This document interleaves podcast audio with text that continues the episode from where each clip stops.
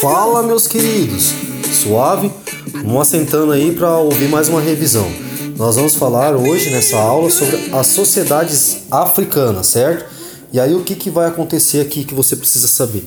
Primeiramente que a visão de África que nós vamos entrar em contato de início vai ser através do que?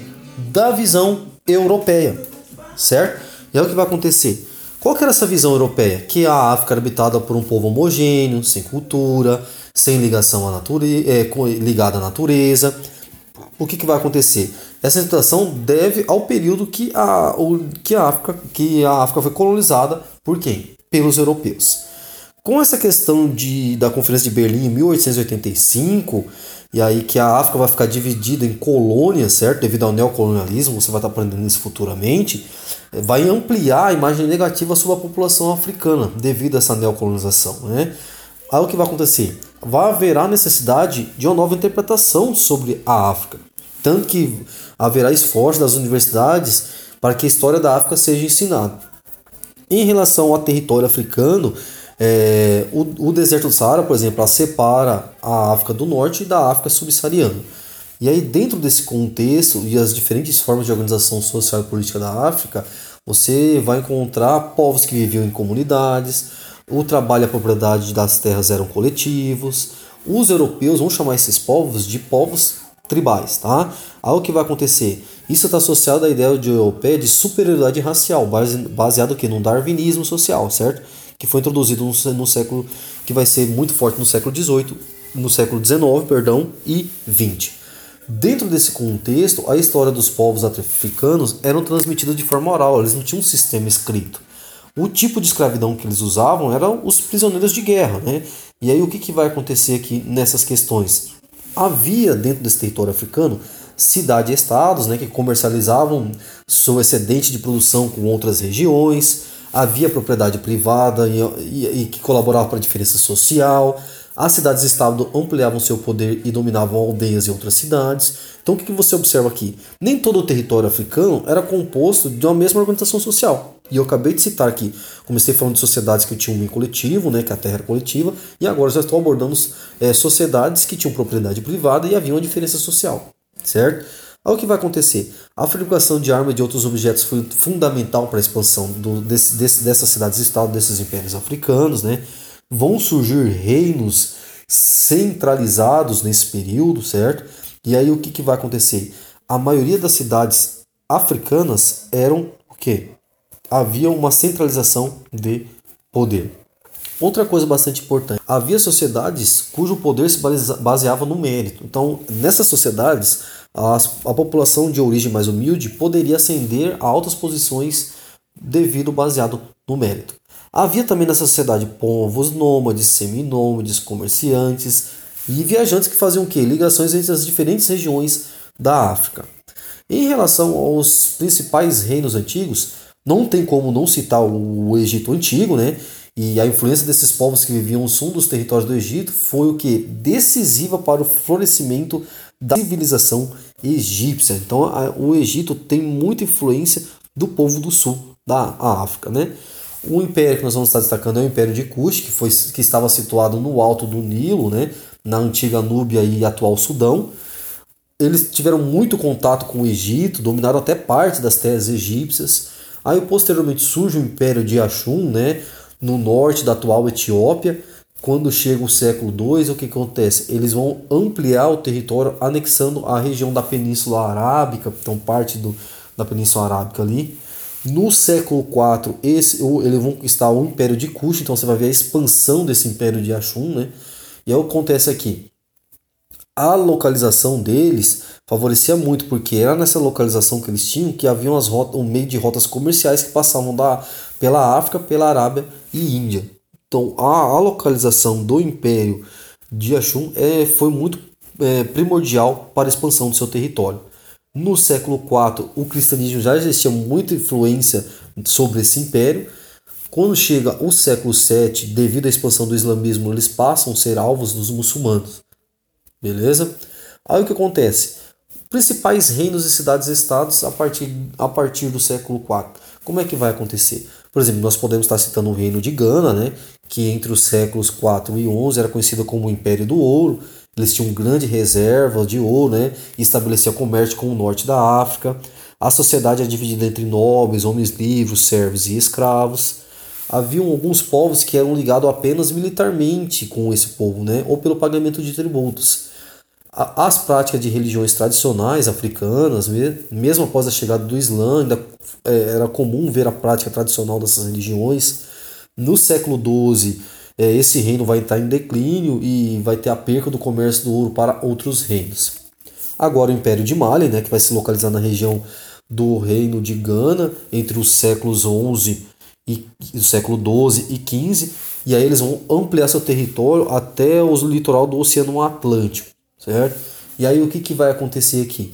Baseado nisso, a pirâmide social, é, no topo estava o rei, que era denominado Mansa, ou seja, imperador, é, tinha grande influência do islamismo, certo, nesse reino. É o que vai acontecer. No final do século XIV, o Império de Mali começa a enfraquecer.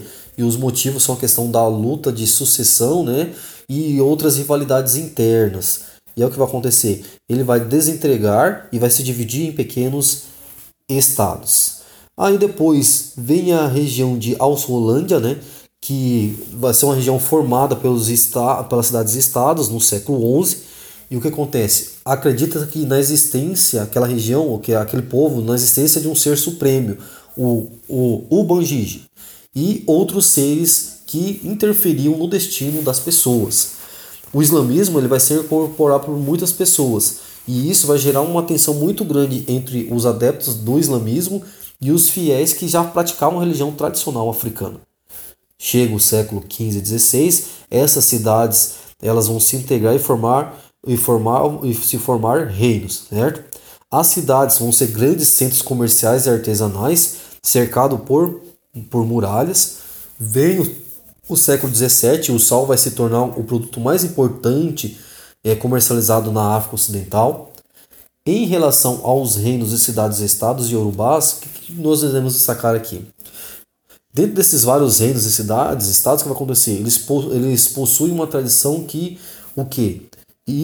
É, que vai, de certa forma, identificar as suas origens no lendário rei Uawa, então, esse rei Oduduawa, ele vai ser responsável, segundo a tradição deles, para a origem desses reinos, dessa, desses reinos e dessas cidades naquela região ali. Eles viviam na região do Golfo do Guiné, que hoje faz parte das comunidades importantes em países como Nigéria e Serra Leoa. Organizavam-se em cidades-estados, né, como Ifé e Oió, né, que atingiram seu apogeu a partir do século XV, tanto que aí no final do século XV, Oió vai se tornar um grande reino, com influência sobre diversas cidades-estados. Veio o Reino do Congo, né? no final do século XV ele alcança sua grande extensão territorial. Parte dos atuais Angola, Cabinda, República do Congo, Gabão, entre outros territórios faziam parte do Reino do Congo. A partir do contato com os portugueses, o reino vai se enfraquecer devido a rivalidades internas.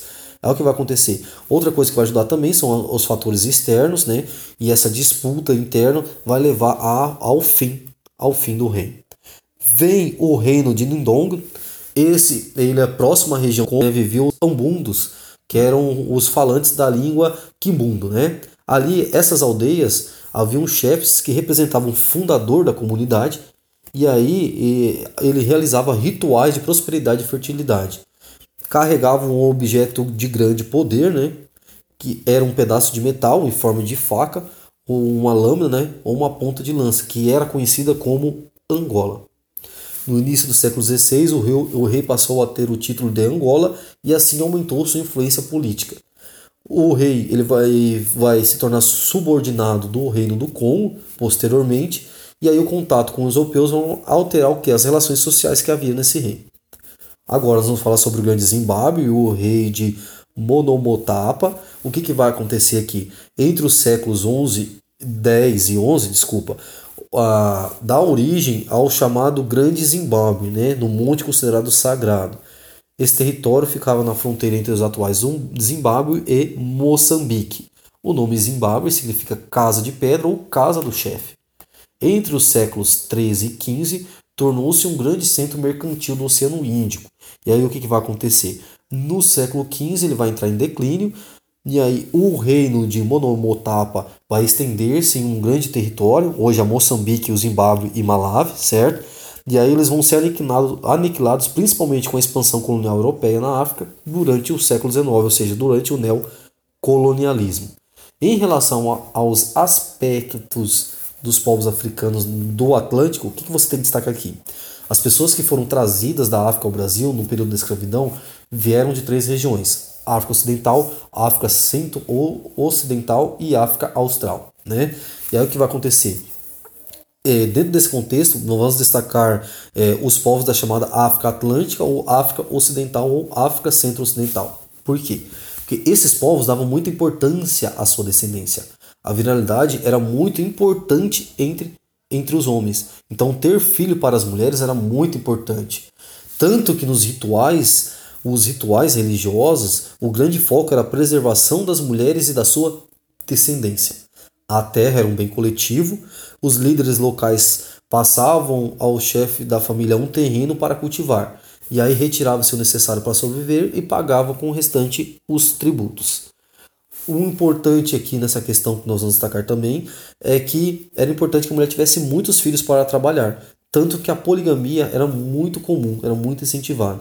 As mulheres casavam na adolescência e os homens casavam um pouco mais tarde, mas aí com o passar do tempo, alguns lugares vão adotar a monogamia, tá? A expansão comercial europeia, que, que se expandiu no continente africano devido à questão da demanda da mão de obra, vai, vai, o vai fazer com que enfraqueça alguns, alguns reinos, como eu já havia falado, da sociedade africana. O escravo, naquele momento, vai ser a mercadoria mais importante, né?